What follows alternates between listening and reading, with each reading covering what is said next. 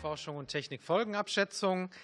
Vor Eintritt in die Tagesordnung möchte ich ganz herzlich im Namen des gesamten Ausschusses Lars Rover nachträglich zum Geburtstag gratulieren, der am 1.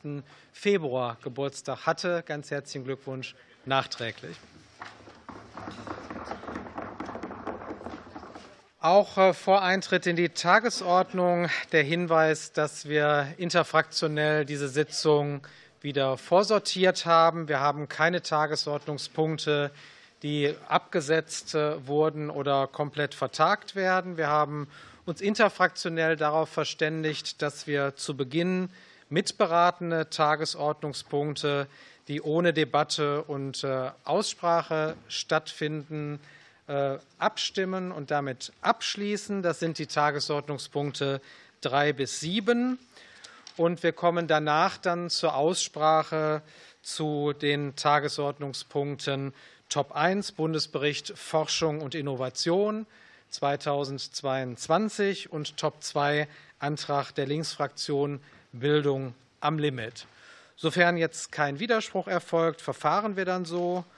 Ich bedanke mich. Dann legen wir so los und starten jetzt zunächst mit den Abstimmungen ohne Aussprache. Und da rufe ich jetzt auf den Tagesordnungspunkt 3a, Gesetzentwurf des Bundesrates zur Ermöglichung digitaler Mitgliederversammlungen im Vereinsrecht auf der Bundestagsdrucksache 20 2532.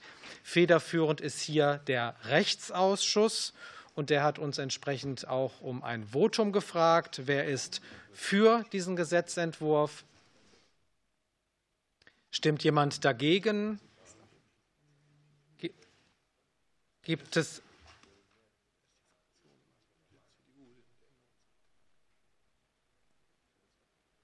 Also ich bin jetzt hier ähm, im Abstimmungsmodus und würde jetzt nochmal mich korrigieren, dass wir erst über den Änderungsantrag von CDU-CSU abstimmen müssen. Die Verwirrung entstand, weil ein anderer Antrag der CDU-CSU auch äh, zurückgezogen worden ist im Rechtsausschuss und damit in unserem Ausschuss auch. Deshalb äh, Entschuldigung und ich äh, korrigiere das jetzt nochmal, dass wir erst abstimmen über den Antrag der CDU-CSU-Fraktion auf der Ausschussdrucksache 20 1896. Wer ist für diesen CDU-Antrag, CDU-CSU-Antrag?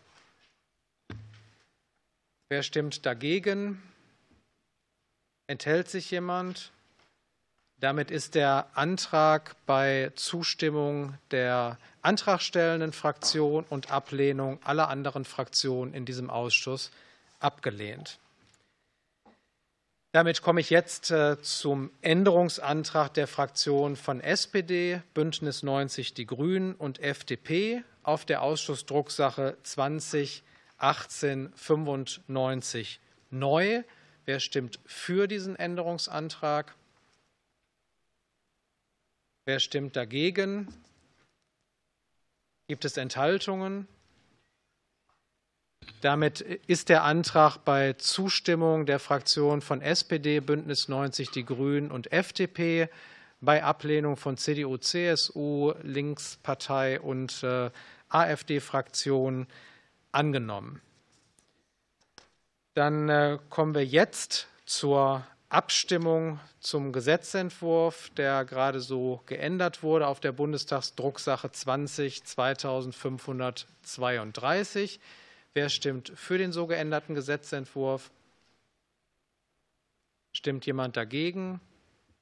Gibt es Enthaltungen? Damit ist der Antrag äh, bei Ablehnung der AfD-Fraktion und Zustimmung aller anderen Fraktionen hier im Saal so beschlossen und angenommen. Top 3b wurde abgesetzt. Top 4 Unterrichtung durch die Bundesregierung, Start-up-Strategie der Bundesregierung auf der Bundestagsdrucksache 20 3063. Federführend ist der Wirtschaftsausschuss. Äh, vorgeschlagen ist Kenntnisnahme. Ist jemand gegen Kenntnisnahme? Enthält sich jemand? Damit ist äh, diese Unterrichtung einstimmig zur Kenntnis genommen worden. Dann kommen wir zu Tagesordnungspunkt 5, Unterrichtung durch die Bundesregierung, Jahresgutachten 2022 und 2023 des Sachverständigenrates zur Begutachtung der gesamtwirtschaftlichen Entwicklung auf der Bundestagsdrucksache 20 4560. Federführend ist ebenso der Wirtschaftsausschuss. Kenntnisnahme ist vorgeschlagen. Ist jemand gegen Kenntnisnahme? Enthält sich jemand? Damit ist auch äh, dann das Jahresgutachten einstimmig so zur Kenntnis genommen worden. Dann rufe ich jetzt auf den Tagesordnungspunkt 6, Unterrichtung durch die Bundesregierung, Bericht über die Programme zur Innovations- und Technologieförderung im Mittelstand, insbesondere über die Entwicklung des zentralen Innovationsprogramms Mittelstand ZIM, Fortschrittsbericht für das Jahr 2021 auf der Bundestagsdrucksache 20 4979. Federführend ist auch der Wirtschaftsausschuss und auch hier ist Kenntnisnahme vorgeschlagen. Ist jemand gegen die Kenntnisnahme? Enthält sich jemand? Damit ist äh, dieser Bericht, diese Unterrichtung einstimmig zur Kenntnis genommen worden. Dann kommen wir jetzt zum Tagesordnungspunkt 7. Auch Unterrichtung durch die Bundesregierung, Jahreswirtschaftsbericht 2023 auf der Bundestagsdrucksache 20 5380. Federführend ist der Wirtschaftsausschuss. Vorschlag Kenntnisnahme. Jemand gegen die Kenntnisnahme? Enthält sich jemand? Damit ist äh, auch diese Unterrichtung zum Jahreswirtschaftsbericht einstimmig zur Kenntnis genommen worden. Damit schließe ich jetzt den Teil über die abzustimmenden Punkte ohne Debatte und komme jetzt äh, zum Tagesordnungspunkt 1. Unterrichtung durch die Bundesregierung zum Bundesbericht Forschung und Innovation des Jahres 2022. Hier sind wir als Ausschuss für Bildung, Forschung und Technikfolgenabschätzung federführend. Der Bundesbericht Forschung und Innovation erscheint alle zwei Jahre und ist seit Jahrzehnten ein ganz wichtiges Standardwerk zur Forschung und Innovationspolitik in Deutschland. Er stellt die Aktivitäten, aktuellen Strukturen und Prioritäten des Bundes und der Länder für Forschung und Innovation dar. Die Gesamtausgaben für Forschung und Entwicklung betrugen im Jahr 2020 etwa 106 Milliarden Euro. Die Quote entsprach damit 3,14 Prozent des Bruttoinlandsproduktes. Die Anzahl der Beschäftigten in Forschung und Entwicklung ist seit 2020 in etwa konstant geblieben. Zur Information, es sind rund 734.000 Arbeitnehmerinnen und Arbeitnehmer. Im Fokus des Berichts liegt insbesondere der Ausblick auf die künftigen Herausforderungen für die Forschungs- und Innovationspolitik, welche unter anderem die Neujustierung internationaler Beziehungen, die Sicherung technologischer Souveränität und äh, die Stärkung von Schlüsseltechnologien wie Energieversorgung und Cybersicherheit umfassen. Wir sind uns sicherlich im Ausschuss einig, dass äh, wir eben maßgeblich für gute Rahmenbedingungen für Forschung und Innovation zu sorgen haben. Und in diesem Sinne rufe ich jetzt auf für die Einführung seitens der Bundesregierung zum Bericht Herrn Dr. Jens Brandenburg. Ja, vielen herzlichen Dank, Herr Vorsitzender, liebe Kolleginnen und Kollegen. Ähm, das ist ja ein Bericht, der wurde im Juni letzten Jahres im Plenum des Deutschen Bundestags beraten und der Berichtszeitraum ist ja Frühjahr 2020 bis Frühjahr 2022. Das erwähne ich an der Stelle einfach deshalb nochmal zur Einordnung, weil ich glaube, dass sich seit dem Berichtszeitraum dieses Bundesberichts Forschung und Innovation, kurz BUFI, wirklich viel getan hat. Und das betrifft sowohl die ähm, neuen Aktivitäten der Bundesregierung als auch im Bereich äh, Forschung und Innovation, als auch natürlich die, die weltpolitische Lage. Insbesondere der ähm, völkerrechtswidrige Angriffskrieg Russlands gegen die Ukraine und äh, auch seine Folgen hierzulande machen sehr deutlich, vor welchen, Herausforderungen Deutschland äh, auch im Bereich Forschung und Innovation steht. Er zeigt, wie wichtig es auch zukünftig sein wird, technologisch souverän zu agieren. Das haben wir mehrfach auch hier im Ausschuss diskutiert. Nur so können Deutschland und Europa die Zukunft im Sinne unserer Werte mitgestalten. Der BUFI 2022, der hat Zukunftstechnologien in den Blick genommen. Und äh, dies sind genau die Technologien, die zum Erhalt und auch zum Ausbau der technologischen Souveränität Deutschlands und Europas beitragen.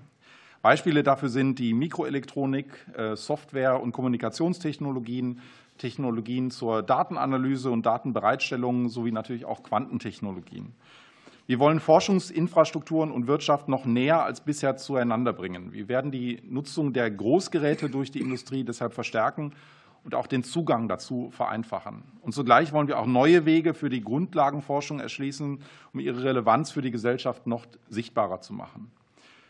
Die deutsche Nachhaltigkeitsstrategie, auch das möchte ich an der Stelle erwähnen, setzt die Agenda 2030 der Vereinten Nationen mit ihren 17 Zielen für nachhaltige Entwicklung, also den altbekannten SDGs, national um. Ihre sechs zentralen Transformationsbereiche die werden seit Ende 2022 durch ressortübergreifende äh, Transformationsteams weiter ausgestaltet.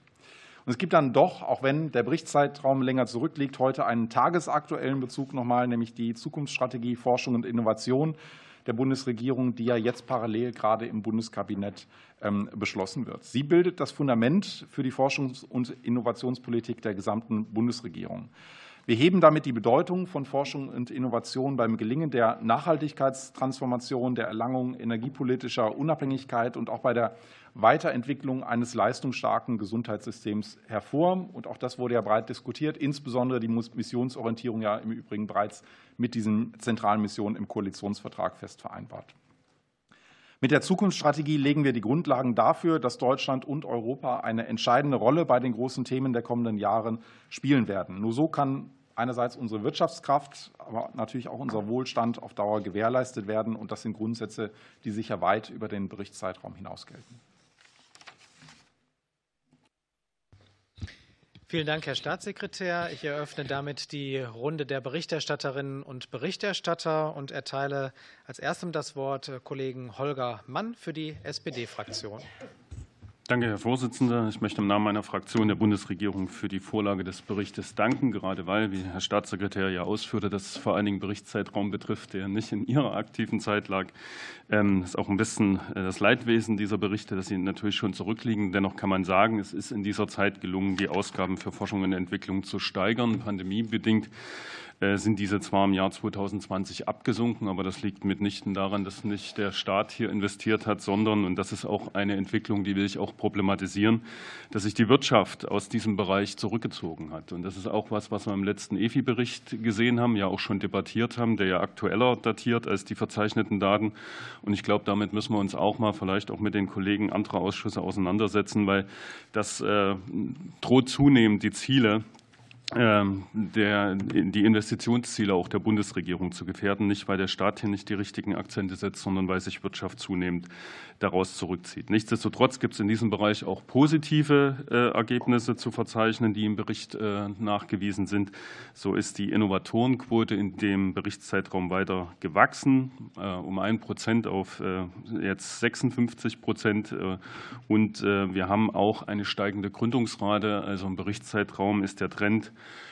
deutlich positiv. Seit 2016 stieg die Gründungsrate von unter 7 Prozent auf inzwischen über 9 Prozent. Das sind ja durchaus schöne Ergebnisse, die auch zeigen, dass manche Strategie, die da verfolgt wurde äh, und Investments ähm, positiv angekommen sind. Jetzt aber ins Hier und Jetzt. Der Staatssekretär hat schon auf die Zukunftsstrategie Bezug genommen. Deswegen will ich für die Fraktion nur noch sagen, dass wir die Schwerpunktsetzung, nämlich dass wir uns vorgenommen haben, Transformationsprozesse aktiv zu gestalten, insbesondere mit den Zielen Souveränität im Energiebereich verbunden mit Klimaschutz zu erreichen, äh, die Vermeidung einseitiger Abhängigkeiten und äh, die Resilienz zu stärken, als auch die Nachhaltigkeitsziele und äh, stärkere Dynamisierung im Bereich Digitalisierung zu erzeugen, dass wir die teilen und unterstützen. So viel. Dankeschön für die Fraktion CDU-CSU, Abgeordneter Thomas Jatzombeck. Ja, liebe Kolleginnen und Kollegen, ich glaube erst einmal, dass in diesem Bericht heute sehr viele positive Dinge beschrieben wurden. Und ich bin auch dem Ausschussvorsitzenden Kai Gehring sehr dankbar für die positive Wahrnehmung. Denn am Ende ist das auch ein Abschlussbericht über 16 Jahre Forschungspolitik von seitens der Union mit einem unionsgeführten Haus. Zum Zweiten ist dieser Bericht aus dem Juni letzten Jahres. Ich finde es erstmal nicht gut, dass wir bis heute gebraucht haben, um den hier im Ausschuss zu diskutieren. Ich bin aber ganz bei Staatssekretär Brandenburg, wenn er sagt, seit dem Juni letzten Jahres gibt es auch eine neue Lage, genau genommen ja eigentlich seit dem Februar letzten Jahres. Und da möchte ich zwei Punkte an der Stelle machen, die uns wichtig sind. Das erste ist, dass wenn am Ende eben die Forschungsmittel bei Unternehmen gekürzt werden, wie das der Kollege Mann gerade gesagt hat, was die logische Reaktion vieler Unternehmen darauf ist, dass wir in einer Krise sind, dann braucht es umso mehr Fantasie, eben auch durch Investitionen des Staates, um hier Anreize zu setzen und Optimismus in die Unternehmen zu geben. Das ist etwas, was wir gemacht haben in der Corona-Pandemie und was ich mir auch hier im Forschungsbereich mehr gewünscht hätte, aus diesen 300 Milliarden Mitteln auf Verfügung Masse zu bekommen für zusätzliche Impulse, für zusätzlichen Optimismus, gerade bei den Unternehmen, weiter ihre Forschungsanstrengungen voranzutreiben. Und das Zweite in dem Kontext ist das Thema Technologie ähm, für die Substitution des russischen Gases. Wir haben viele Forschungsprogramme im Bereich der Energiewirtschaft. Die sind gut und die sind wichtig. Die ganze Wasserstoffstrategie, die wir noch aufgesetzt haben mit neun Milliarden Euro. Aber es muss weitergehen. Und ich bin der Auffassung, wir müssen unsere Anstrengungen deutlich steigern. Und die Programme einfach fortzuführen, ist in dieser existenziellen Krise zu wenig. Ich wünsche mir von diesen 300 Milliarden ebenfalls einen Anteil auch für das Thema Forschung im Energiebereich. Was ich vermisse, was wir vermissen, ist, wie sieht eigentlich die Schwerpunktsetzung dieser Regierung aus im Bereich der Forschung? Wir haben nun mittlerweile fast anderthalb Jahre die Bundestagswahl hinter uns. Und wenn heute erst die Zukunftsstrategie sozusagen als der Forschungsrahmenplan ins Kabinett geht, dann ist es entschieden zu spät. Und ich bin gespannt, wie hier die Priorisierungen aussehen. In den Entwürfen fand ich, um es in den Worten des Kollegen Kaczmarek zu sagen, war es eher eine Leistungsshow des bisherigen als am Ende eine Schwerpunktsetzung für etwas Neues. Uns fehlen ganz zentrale Elemente, die nicht richtig aus den Hufen kommen. Die Sprint soll erst im Sommer kommen. Bei der DATI wissen wir gar nicht, wie es weitergeht, beim Wissenschaftszeitvertragsgesetz auch nicht. Hier muss einfach mal mehr geliefert werden und am Ende die Forschungszulage ist ein Thema, was ich hier total unterbelichtet finde. Das werden wir auch als CDU, CSU auch thematisieren. Die Forschungszulage, die wir selber gebaut haben, die aber offensichtlich nicht richtig funktioniert, von denen die meisten Mittel nicht abgerufen wurden. Ich finde, da müssen wir hier auch noch mal ran und gucken, wie wir die besser nutzbar machen können. Vielen Dank. Vielen Dank. Und äh, ja, in der Tat ein richtiger Hinweis, dass jetzt gerade die Zukunftsstrategie in der parallel stattfindenden Kabinettssitzung äh, beschlossen wird. Und ich rufe jetzt auf äh, für die Bündnisgrüne Fraktion Laura Kraft. Vielen Dank, Herr Vorsitzender. Sie haben es ja gerade angesprochen. Zukunftsstrategie, Forschung, Innovation war heute Morgen im Kabinett. Ähm, und im Bundesbericht wurde das auch bereits als entscheidende strukturelle Weiterentwicklung von Forschungs- und Innovationspolitik angeführt. Und mit der ressortübergreifenden Steuerung und mit einer echten Missionsorientierung ist das wirklich ein Update in der bisherigen Forschungs- und Innovationsförderung. Und das gilt jetzt, dass wir das jetzt gemeinsam entschlossen umsetzen. Und Forschung ermöglicht Fortschritt und ähm, gute Forschung braucht eben gute Rahmenbedingungen. Und dafür wollen wir uns ja in dieser Koalition besonders einsetzen und, die, ähm, und eben entsprechend gute Rahmenbedingungen für Forschende in der Forschung auch schaffen. Und ein Element dafür kann auch sein, für bessere Beschäftigungsverhältnisse an den äh, Hochschulen zu sorgen. Und dazu gehört auch die Reform des BIS-Zeit-VG. Und das ist mir an der Stelle auch ein Anliegen und das ähm, freut mich auch, dass wir das auch anpacken. Denn wir wollen ja auch, dass wir als Forschungs- und Innovationsstandort in Deutschland attraktiv bleiben. Ähm, und wir sind da ja eben auch äh, im internationalen Wettbewerb. Und deswegen ist das dann ein Element. Und was natürlich auch noch wichtig ist, dass Forschung, Wirtschaft und Gesellschaft ähm, zusammenspielen. Denn das ist in der Vergangenheit zu wenig geschehen und erst Zusammenspiel von diesen Elementen ermöglicht ja auch Innovation. Und deswegen brauchen wir hierhin auch noch mal eine Neuausrichtung ähm, von Forschungspolitik. Und wir haben schon verschiedene Maßnahmen auch auf den Weg gebracht, die da auch eben helfen können. Ja, und ähm, Sie haben ja eben schon Sprint und Dati angesprochen und ähm, das sind auch wichtige Vorhaben, die da auch noch mal ja, einen entsprechenden Push ja, bringen werden. Danke. Vielen Dank, Frau Kraft. Äh, für die AfD-Fraktion ähm, Michael Kaufmann. Vielen Dank, Herr Vorsitzender. Ich habe das Ziel von 3,5 Prozent des Bruttoinlandsprodukts für Forschung bis 2025 äh, aus dem Bericht gelesen. Und äh, derzeit sind es ja etwas mehr als 3,1 Prozent, die aufgewendet werden. Also die Regierung wird sich daran messen lassen müssen. In den letzten Jahren sah ja die Entwicklung äh, nicht so positiv aus. Es gab in, teilweise Rückgänge in den Aufwendungen. Deswegen wird es für uns interessant, wie sich die Regierung hier weiter bewegt bis 2025.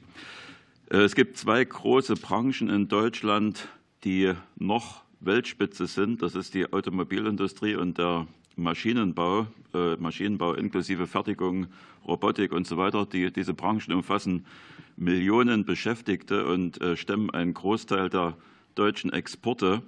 Und diese Branchen kommen im Bericht so gut wie gar nicht vor. Das Wort Automobil äh, wird genau dreimal erwähnt, davon einmal äh, die japanische Automobilindustrie und einmal die brasilianische.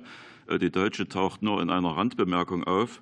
Es gibt nur schwurbelige Begriffe für Bemerkungen zu Mobilitätssystemen, vernetzten Fahren und so weiter.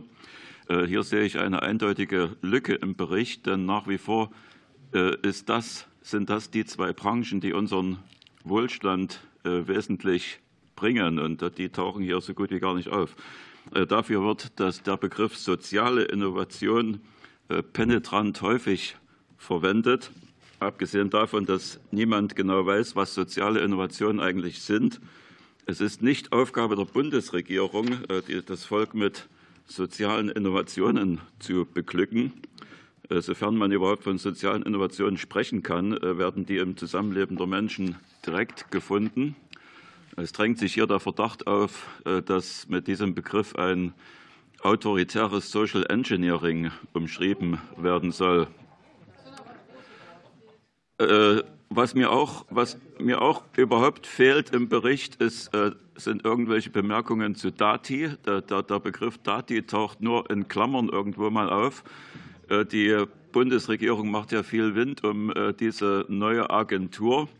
Und insofern bin ich sehr verwundert, äh, dass wir bis heute noch nichts Genaues darüber erfahren haben. Auch in diesem Bericht äh, fällt diese Lücke auf. Äh, ich bin gespannt, was die Bundesregierung uns da irgendwann mal noch mitteilen wird. Danke. Ja, besten Dank. Von mir nur der Hinweis, dass wir ein Fachgespräch auch hatten mit der Beauftragten für soziale Innovation, das auch in der Mediathek nachgeschaut werden kann. Frau Sitte für die Entschuldigung. Herr Seiter zuerst. Äh, Herr Seiter für die FDP-Fraktion. Ja, vielen Dank, Herr Vorsitzender. Äh, auch mein Dank für die Vorlage des Berichts. Und äh, Berichte sind ja immer etwas, was nach hinten geht, wo man noch mal Bestand aufnimmt. Aber ich denke, wir sollten eigentlich dann sagen, wir leben in der Zukunft. Das ist die Zeit, wo wir den Rest unseres Lebens verbringen werden. Und deswegen denke ich auch, ist die Zukunftsstrategie eine relativ wichtige Sache. Und ich denke, mit der Vorlage der Zukunftsstrategie hat die Bundesregierung einerseits gezeigt, dass wir diese missionsorientierte Innovationspolitik, Forschungspolitik äh, weiter verfolgen werden, dass die notwendigen Felder aufgegriffen werden, die eben diese großen Herausforderungen wie zum Beispiel Klimawandel, wie zum Beispiel äh, demografischer Wandel äh, ganz klar adressieren. Äh, ich finde es positiv, dass wir dort nicht in eine selektive Industriepolitik reinverfallen sind, sondern wirklich äh, technologieoffen das Gesamte angeht werden. Dort finden wir dann nämlich auch entsprechend diese Konzepte Sprint, Dati und was sie dazu äh, beitragen kann. Und ich möchte an einer Stelle ähm, noch mal darauf hinweisen, es wurde ja schon an unterschiedlicher Stelle gemacht, diese Welt hat sich verändert. Wir sind seit 24.02.2022 in anderen Rahmenbedingungen global unterwegs. Und deswegen begrüße ich oder begrüßen wir es sehr stark, dass das Thema technologische Souveränität äh, eine große Bedeutung hat, dass es auch um die Resilienz unserer Volkswirtschaft, unserer Gesellschaft geht, weil wir müssen anders agieren, als wir das in den Jahren zuvor getan haben. Zu starke Konzentration auf einzelne Länder, auf einzelne Technologien, das ist nicht das, was äh, die Zukunftsfähigkeit und die Wettbewerbsfähigkeit unserer Gesellschaft und Wirtschaft fördert. Und dazu gehört letztendlich auch, es wurde schon angesprochen, wie viel Geld soll da reingehen. Ähm, es sollte natürlich auch privates Kapital aktiviert werden. Ähm, und das heißt, wir müssen uns auch dann über Gedanken machen über das Thema Bürokratieabbau, Planfeststellungsverfahren, Beschleunigungsverfahren, wie zum Beispiel LNG. Es kann nicht sein, dass wir teilweise auch im Hochschulbereich zwölf Jahre wohl auf eine Turnhalle warten müssen, wie wir in der vorigen Anhörung gehört haben, sondern da brauchen wir ohne finanziellen Einsatz können wir etwas bewirken. Und äh, auch das Thema äh, Forschungszulage äh, ist ein Instrument, über das wir vielleicht noch weiter diskutieren müssen. Es hat einen unglücklichen Start gehabt, weil es lief genau in die Corona-Pandemie rein. Aber wir sollten uns überlegen, wie können wir verstärkt private Unternehmen Anreize geben, stark in Forschung und Entwicklung zu geben, weil nur durch die Zusammenarbeit Staat und Unternehmen werden wir in der Lage sein, die Herausforderungen zu bewältigen. Vielen Dank. Kollegin Sitte für die Linkspartei. Äh, Dankeschön. Ich versuche zu sprechen nach einer Zahnarztbehandlung. Nicht so einfach, aber wie auch immer. Äh, was tut man nicht alles? Ähm, dieser Bericht ähm, äh, bezieht sich ja auf äh, Zahlen aus dem Jahre 2019 und 2020. Trotzdem gab es in dieser Zeit das sogenannte Zukunftspaket der Union. Und wir reden ja immer noch über Transformationspolitik. Und Sie haben vorhin Ihrerseits bei der Einführung von sogenannten Transformationsteams gesprochen. Und es war hier schon mehrfach kritisch angemerkt, dass die Verknüpfungen zwischen den Ressorts nach wie vor ungenügend sind. Und deshalb würde mich die Verantwortlichkeit und die Federführung in diesem Prozess interessieren bei diesen äh, Transformationsteams. Dann, wann die Bundesregierung gemeinsam mit dem Bundesministerium für Wirtschaft und Klima äh, die Forschungszulage tatsächlich evaluiert ähm, da ist ja tatsächlich auch einiges im Argen, denn die, nicht die kleinen und mittelständischen Unternehmen sind wirklich die Gewinner unter 50 ähm, Mitarbeiterinnen und Mitarbeitern, sondern die großen. Und das andere ist eher ZIM adressiert. Da interessiert mich Ihre Einschätzung. Ähm, darüber hinaus sind manchmal, auch, wie zum Beispiel auf Seite 52, so kryptische Zahlen. Also 2019 70,9 Milliarden Euro investiert in die Wirtschaft. Und auf der nächsten Seite heißt es dann schon, die internen FE-Ausgaben der Wirtschaft hätten sich im selben Jahr auf 75,8 Milliarden belaufen und hinzu seien 22,7 Milliarden Euro externe Investitionen gekommen. Also das ist irgendwie nicht schlüssig. Also da würde ich Sie darum bitten, äh, noch mal mit diesen Zahlen aufzuräumen. Da wird man nicht wirklich schlau als Abgeordnete, weil man nicht abschätzen kann, in welchem Verhältnis die Zahlen zueinander stehen. Wir hatten vorhin Herrn Anbuhl in der Anhörung, der noch mal seinerseits ähm, äh, sich bezogen hat auf die schwierige Situation der Studierenden. Gibt es denn ähm, auch eine belastbare Zahl zu Studienabbrüchen, Rückgang an Promotionen in der Pandemie? Ähm, kann die Bundesregierung aus diesem Bericht oder auf der Basis dieses Berichtes etwas sagen oder eben auch sagen zu den Überbrückungshilfen zinsloser KfW-Kredite? Wie viele sind da eigentlich wirklich wirklich aufgenommen worden und Ähnliches. Was mich auch interessiert, auf Seite 71 sind 10 Millionen für das BMBF vorgesehen äh, zur Erforschung seltener Erkrankungen. Ähm, nun wissen wir ja auch, dank der öffentlichen Kampagne der ME und CFS-Betroffenen, also Long-Covid, Post-Covid und so weiter, also Infektionserkrankten, ähm, Fatigue-Syndrom, was hat die Bundesregierung für einen Plan? Soll es so bleiben bei den niedrigen Ausgaben? Äh, wie wollen Sie sich da ähm, für das nächste Jahr aufstellen? Also deshalb, ich wollte weniger über den Bericht lesen, äh, sprechen, den kann man lesen, als die Fragen stellen. Vielen Dank. Dann erteile ich jetzt äh, dem Herrn Staatssekretär Dr. Jens Brandenburg das Wort äh, für die Fragen von Frau Sitte. Danke für die Beantwortung.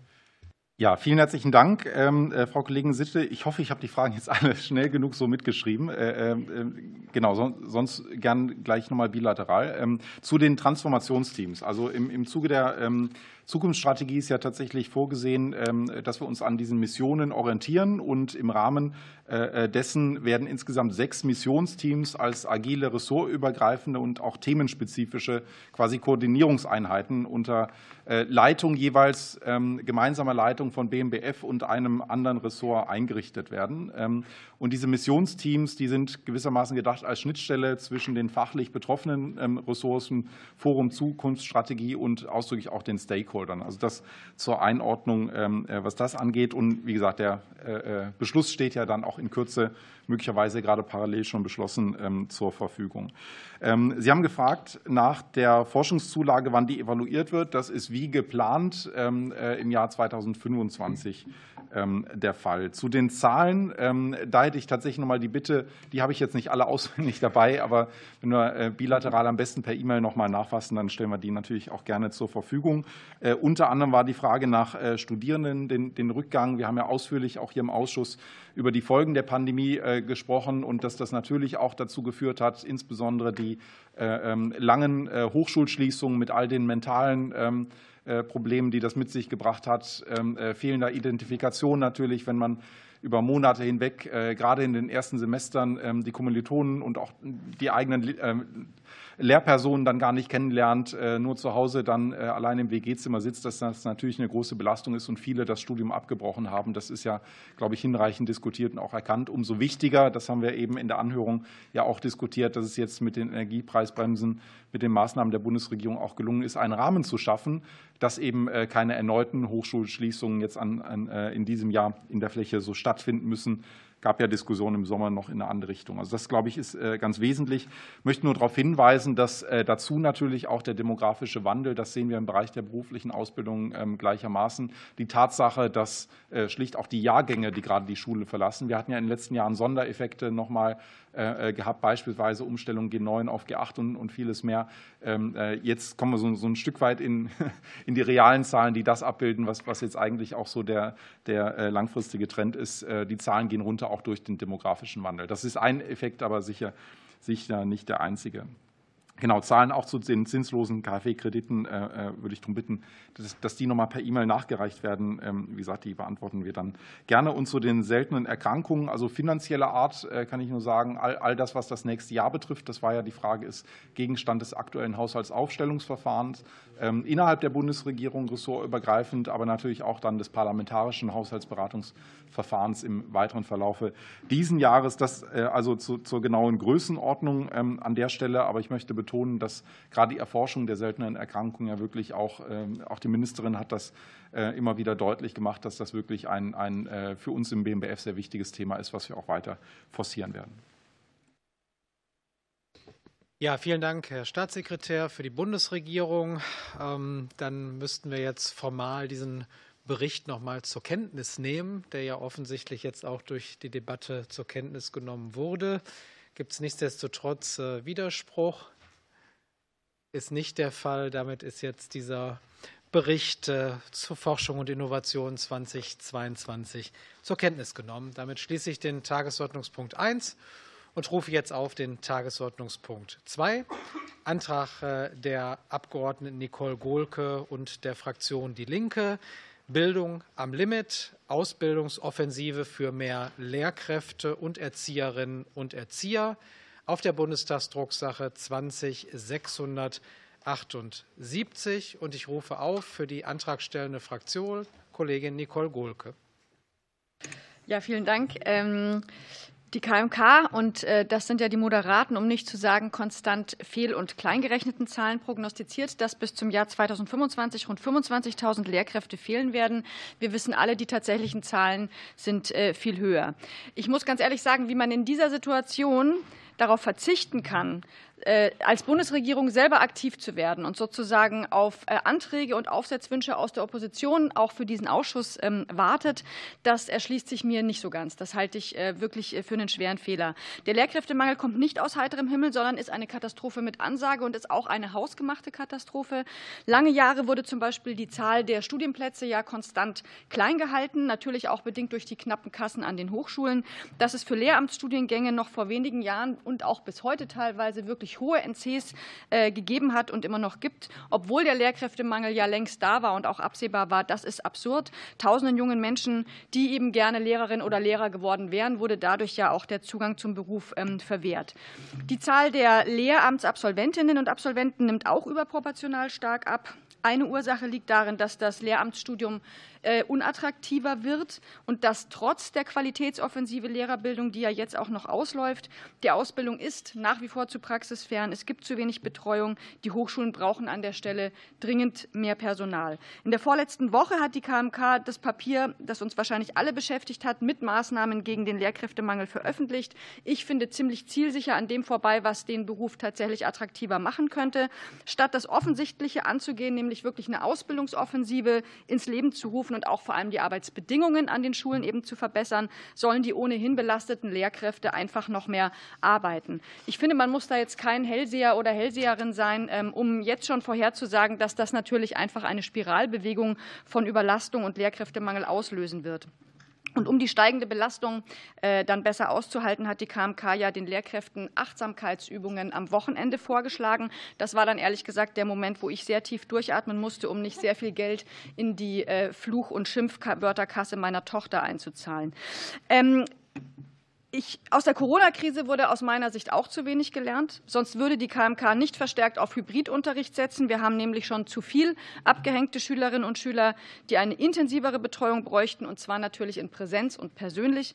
Ähm, es braucht kleinere Klassen, mehr Schulsozialarbeiterinnen, Schulsozialarbeiter, Psychologinnen und Psychologen und eben multiprofessionelle Teams. Da sind wir uns eigentlich ja auch immer einig, aber sozusagen es passiert halt nichts. Es braucht den Ausbau von Studienplätzen einhergehend mit einer intensiven Betreuung der Studierenden und eine generelle Steigerung der Attraktivität des Lehrberufs durch weniger Stress, mehr Zeit für die Schülerinnen und Schüler und eine einheitliche gute Bezahlung. Und ich finde, die Bundesregierung muss sich natürlich auch irgendwann die Frage stellen, was nützt dann zum Beispiel auch so etwas wie ein Startchancenprogramm, wenn es nicht ausreichend pädagogische Fachkräfte gibt oder die, die da sind, einfach chronisch überlastet sind. Äh, ich finde, die Ministerin muss die Initiative ergreifen, das Kooperationsverbot endgültig aufzuheben und wirklich auch mit in die Lehrkräfteausbildung zu investieren. Danke, Frau Gohlke. Jetzt äh, kommt Kollegin Katrin Schau für die SPD-Fraktion.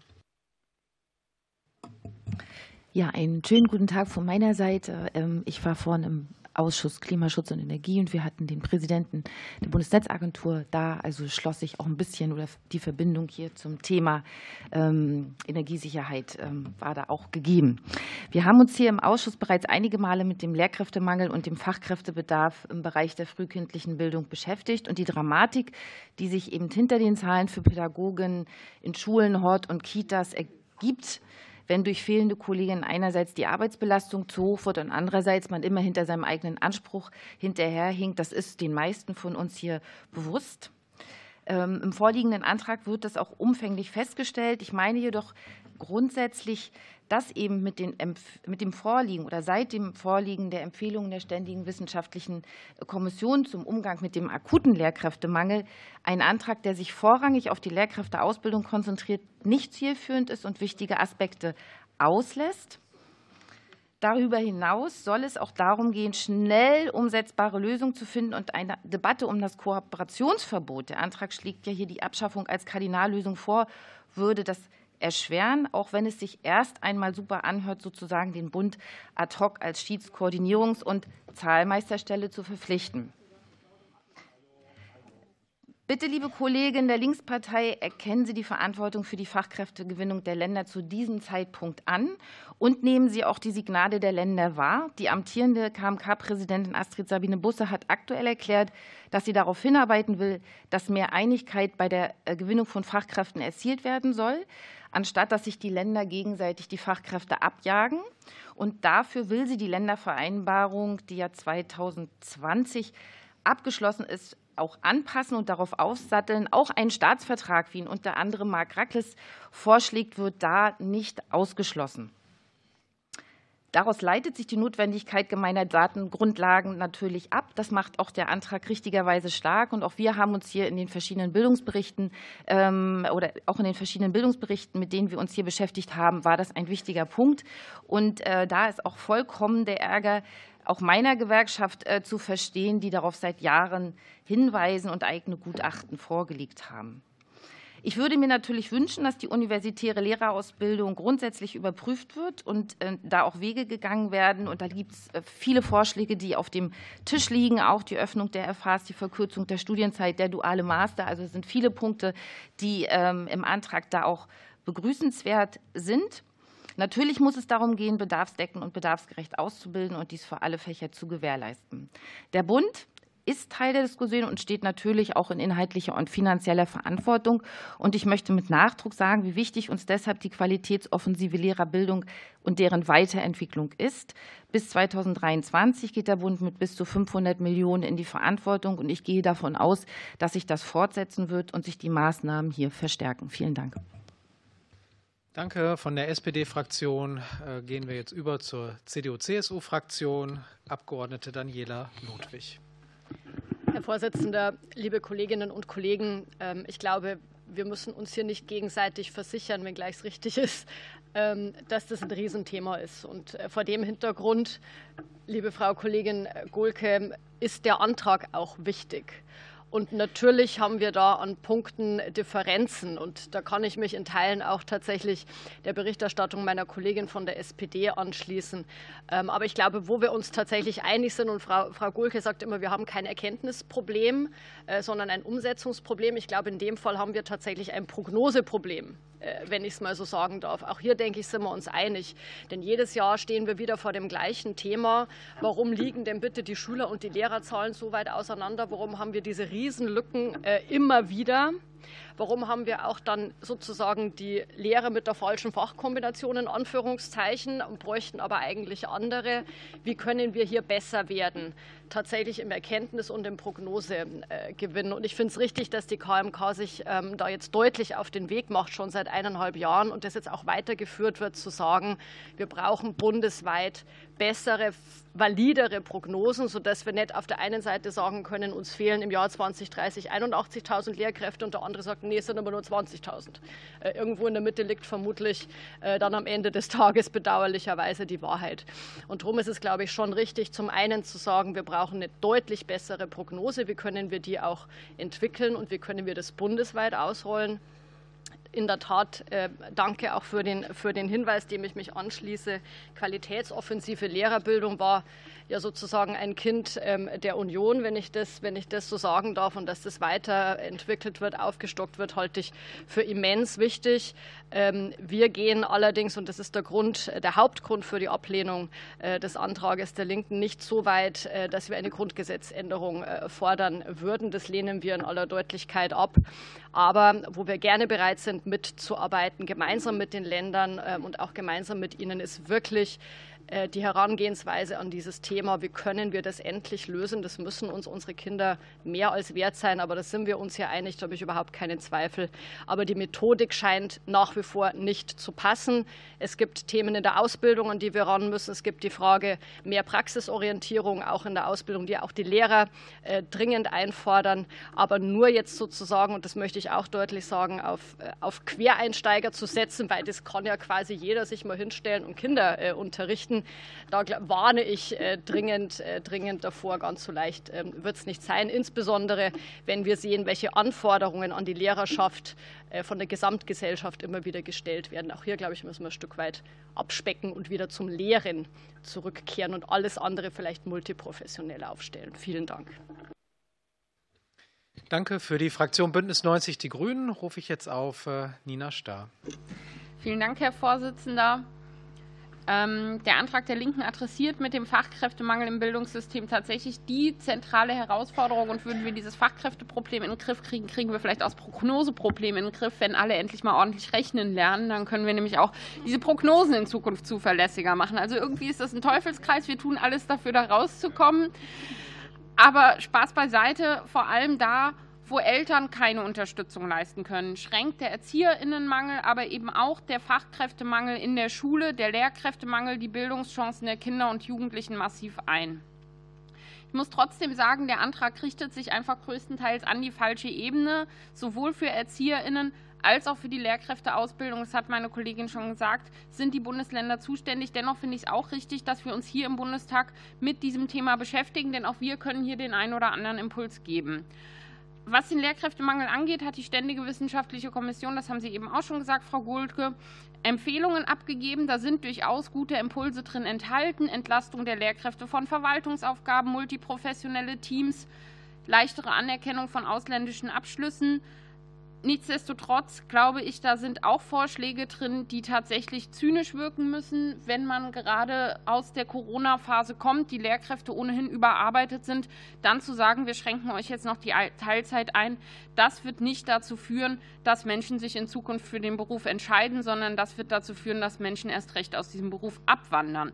Insofern glaube ich, wir müssen dafür sorgen, zu, zu schauen, was ist eigentlich das, was diesen Beruf ausmacht, den Lehrkräften wieder Zeit dafür zu geben, dass dieser Beruf eben auch attraktiv wird, Zeit fürs Wesentliche. Ich glaube, da haben wir einen Dissens, Frau Ludwig, glaube, weil ich glaube, viele Lehrkräfte sind in diesen Beruf gegangen, nicht nur um Unterrichtsinhalte zu vermitteln, das auch, aber um Menschen auf dem Weg ins Leben zu begleiten. Und ich glaube, Beziehungsarbeit, Beziehung ist die Grundlage jeder Bildung. Deswegen sollten wir schon, wenn wir Lehrkräfteausbildung und Lehrkräftegewinnung angucken, auch das mit in den Blick nehmen und eben nicht nur fachliche Kompetenzen, sondern auch Zeit für die Beziehungsarbeit wiedergeben. Trotzdem, weil wir hier auf der Bundesebene sind, möchte ich noch zwei Sätze sagen, was wir auf Bundesebene als Ampelkoalition durchaus schon tun, um eben auch wieder mehr zur Lehrkräftegewinnung beizutragen. Wir haben die Fachkräftestrategie jetzt auf der Bundesebene in den Blick genommen. Wir werden, ähm, werden mit dem, mit dem ähm, werden damit erreichen, dass mehr Menschen auch hierher kommen können, dass ausländische Abschlüsse schneller anerkannt werden, anerkannt werden und so weiter. Ich glaube, das ist ganz wichtig. Und wir werden natürlich im schulischen Bereich mit dem Startchancenprogramm auch zusätzliche Stellen für Schulsozialarbeit schaffen. Und ich glaube, das ist ganz wichtig, damit eben insgesamt mehr Menschen in der Schule sind und dieser Beruf dann dadurch wieder attraktiver wird. Dankeschön. Für die AfD-Fraktion Nicole Höchst. Vielen Dank, Herr Vorsitzender. Ähm, der vorliegende Antrag der Linken bildet in Teilen unseren Antrag Lehrermangel konsequent bekämpfen ab, den Sie alle abgelehnt haben. Wir haben uns da in der äh, Ausschussdiskussion damals schon verständigt gehabt, ähm, dass viele von den analytisch dargelegten Dingen, den Lehrermangel betreffend, äh, durchaus teilungswürdig sind. Und den Konsens höre ich jetzt auch wieder. Aber, meine Damen und Herren, machen Sie sich doch nichts vor. Wir haben seit 50 Jahren immer wieder, auch hier im Bundestag, Initiativen nachsehbar in dem Archiv zum Thema Lehrermangel. Und die Analysen und die Möglichkeiten, das zu beheben, sind nicht endlos. Wir haben Prognoseprobleme, ja, und die verschärfen verschärfen die letzten Regierungen und auch diese hier wieder mit zusätzlichen Unbekannten, die ja im Zuge der weiterhin ungebremsten Zuwanderung auch an deutschen Kindergärten und Schulen landen.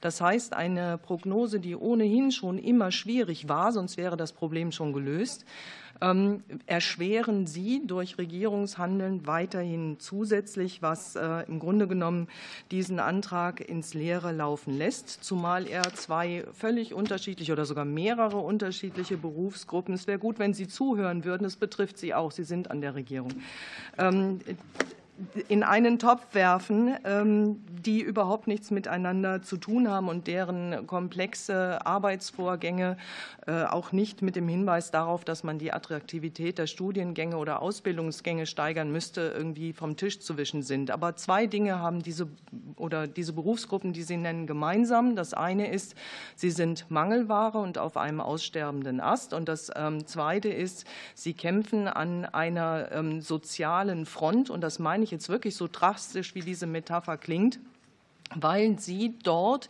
die Dinge, die sie äh, teilweise gut meinen, aber schlecht machen, ausbaden müssen. Will heißen, zu den ursprünglichen Aufgaben eines Lehrers oder eines Erziehers sind unendlich viele bürokratische Dinge hinzugekommen, unendlich viele äh, ideologische Dinge wie Diversity, Nachhaltigkeit, Dingsbums und Gedöns, die im Grunde genommen ähm, die, die Tätigkeiten von Erziehern und Lehrern über Gebühr anreichern und von den ursprünglichen Tätigkeitsfeldern völlig ablenken. Außerdem ähm, doktern Sie mit Ihren Dingen, die Sie hier vorschlagen, nur an den Symptomen herum. Die Attraktivität von Lehramtsberufen oder Erzieherberufen kann man vor allen Dingen dadurch steigern, dass die Umstände dort des Unterrichtens weniger lebensgefährlich gestaltet werden, wie die derzeit sind. Und das kann Ihnen jeder Kollege, der an der Brennpunktschule berichten, dass er dort mehr als einmal schon gehört hat, ich weiß, wo du wohnst, ich schlitze deine Kinder. Und solange die ähm, Bedingungen an Schulen und an Kindergärten in diese Richtung gehen, egal wie laut sie jetzt hier mosern, werden junge Leute ihre Wünsche nicht in diese Berufe gehen. Sie gehen nicht in diese sie Berufe, weil kein Mensch möchte kommen. sein Leben riskieren an den von Ihnen angeregten Fronten. Vielen Dank. Für die FDP-Fraktion Kollege Peter Heidt. Es ist immer wieder faszinierend, äh, wenn ich die AfD höre, dann habe ich das Gefühl, sie würde sich am liebsten wahrscheinlich die Zeit von, keine Ahnung, 1900 vor 20 oder sowas vor. Oder wahrscheinlich würden sie auch am liebsten wieder die Prügelstrafe einführen, um die Probleme zu lösen. Also ich, das ist sowas von weltfremd, was sie machen und sagen, äh, das ist sensationell. Ähm, aber gut. Ähm, der, der Antrag der, der Linken ist ja ein weiterer Antrag aus diesem Bereich. Und ich, ich muss ehrlich sagen, ich finde das faszinierend. Das muss ich zu Ihnen auch mal sagen. Ähm, Sie beschreiben hier Probleme, ich kann da auch vieles auch, auch zustimmen, aber ich frage mich immer, Sie sind ja auch an der Landesregierung irgendwie maßgeblich beteiligt. Und jetzt stelle ich mir gerade mal vor, Sie machen in Thüringen einen tollen Job und lösen das Problem. Aber wenn ich mir Thüringen anschaue, da sind die eher am Schlusslicht der, der, der Veranstaltung. Und da frage ich mich, mit welcher ja, wie soll ich das sagen, Arroganz hier eigentlich hier schon auf den sagen, oh, ihr müsst, ihr müsst, ihr müsst, dann machen Sie es doch einfach. Sie haben doch in Thüringen alle Möglichkeiten. Bauen Sie Universitäten aus, verändern, nee, warten, hören Sie mir mal zu, ich habe Ihnen auch zugehört. Tun Sie mal die Lehrerausbildung verbessern, können Sie doch machen in Thüringen. Wer hindert Sie daran, in Thüringen all das, was hier steht, umzusetzen? Sie können auch im Bundesrat einen Antrag einbringen. Bringen Sie einen Antrag ein auf eine Grundgesetzordnung. Machen Sie doch einfach. Aber Sie stellen sich hier in der Opposition, oh, wir haben die Lösung, wir haben die Lösung und ihr müsst es machen. Das finde ich einfach, reicht jetzt ganz ehrlich an der Stelle mal, da mich das mittlerweile aufregt bei den Grünen, wie einfach die, die, die Leben, das, das Leben ist. Ich nehme mich an Pipi Langstrumpf, ja, das ist aber, bei den Linken, Entschuldigung, bei den Linken, äh, sorry, sorry, sorry, bei den Linken, äh, bei den Linken, also das ist, das finde ich Mit, mit den Grünen sind wir uns ja sehr einig. Wir waren uns mit den Grünen, mit den Grünen sind wir uns sehr einig. Wir haben nämlich, ja, wir haben nämlich schon in der letzten Wahlperiode gemeinsam Anträge gemacht, die, die fast deckungsgleich waren. Wir beide hätten auch längst eine Grundgesetzänderung ge gemacht. Das ist ja unsere Vorstellung. Ähm, langsam. Zu der Grundgesetzänderung, zu der Grundgesetzänderung brauche ich, brauche ich die Union. Und Sie haben doch hier jetzt fröhlich gehört, die Union möchte keine Grundgesetzänderung. Das kann man akzeptieren, kann es bedauern, ja, in der Sonntagsrede. Aber was nützt mir denn eine Sonntagsrede, wenn ich weiß, die Union möchte es nicht, das muss man akzeptieren. Ihr habt doch ja? gar nicht mit uns gesprochen. Äh, naja, das ist ja, wir können das ja gerne sofort anfangen, aber Sie wollen es doch nicht. Ich habe, ja, ich. So, jetzt ist ja aber trotzdem noch Peter Heid ja Hesse. Dran und ähm, beobachte mit großer, nee, ich beobachte mit großer, großem Interesse jetzt in Hessen, wie Sie nach wie vor in Hessen die Lehrerausbildung auch da zurückfahren, wie Sie in Hessen die Lehrer nicht richtig, einstellen, wie Sie mit denen mit befristeten äh, Verträgen arbeiten in Hessen. Auch das ist ein schönes Beispiel. Wir wundern uns, dass die Leute nicht mehr Lehramt studieren wollen. Warum? Weil der Beruf unattraktiv geworden ist. Und er ist deshalb unattraktiv geworden, weil es viele Bundesländer, wie eben die CDU-geführte hessische Landesregierung, eben nicht dazu bereit ist, entsprechend Geld zu investieren in diesen Lehrerberuf und die Lehrer mit langfristigen Verträgen auszustatten. Das tun sie nicht, sondern sie entlassen sie immer wieder und wundern sich dann, dass sie dann woanders hingehen. Und mittlerweile müssen wir uns klar machen, wir haben den Fachkräftemangel angesprochen. Auch der, Lehr der Lehrer oder der Lehramtsberuf ähm, konkurriert mit ganz vielen anderen Berufen. Und deshalb müssen sie attraktiver werden, weil sonst studiert der junge Mensch eben nicht Lehramt, er studiert etwas anderes, weil da kann er besser studieren und verdient mehr Geld. Vielen Dank. Ich schließe damit diese lebendige Aussprache und komme jetzt zur Abstimmung über den Antrag der Linksfraktion. Wer ist für den Antrag der Linksfraktion? Wer stimmt dagegen? Gibt es Enthaltungen? Gibt es Enthaltungen? Ist nicht der Fall. Damit äh, stelle ich fest, dass mit äh, Zustimmung der antragstellenden Fraktion gegen die Gegenstimmen aller anderen Fraktionen im Ausschuss dieser Antrag abgelehnt ist. Vielen Dank für die heutige Sitzung. Ich äh, bedanke mich äh, für die Diskussion und die Aussprachen und äh, schließe damit die Ausschusssitzung. Wir sehen uns in der nächsten Sitzungswoche am Mittwoch wieder und jetzt gleich im Plenum, was um 12.30 Uhr beginnt. Ganz herzlichen Dank.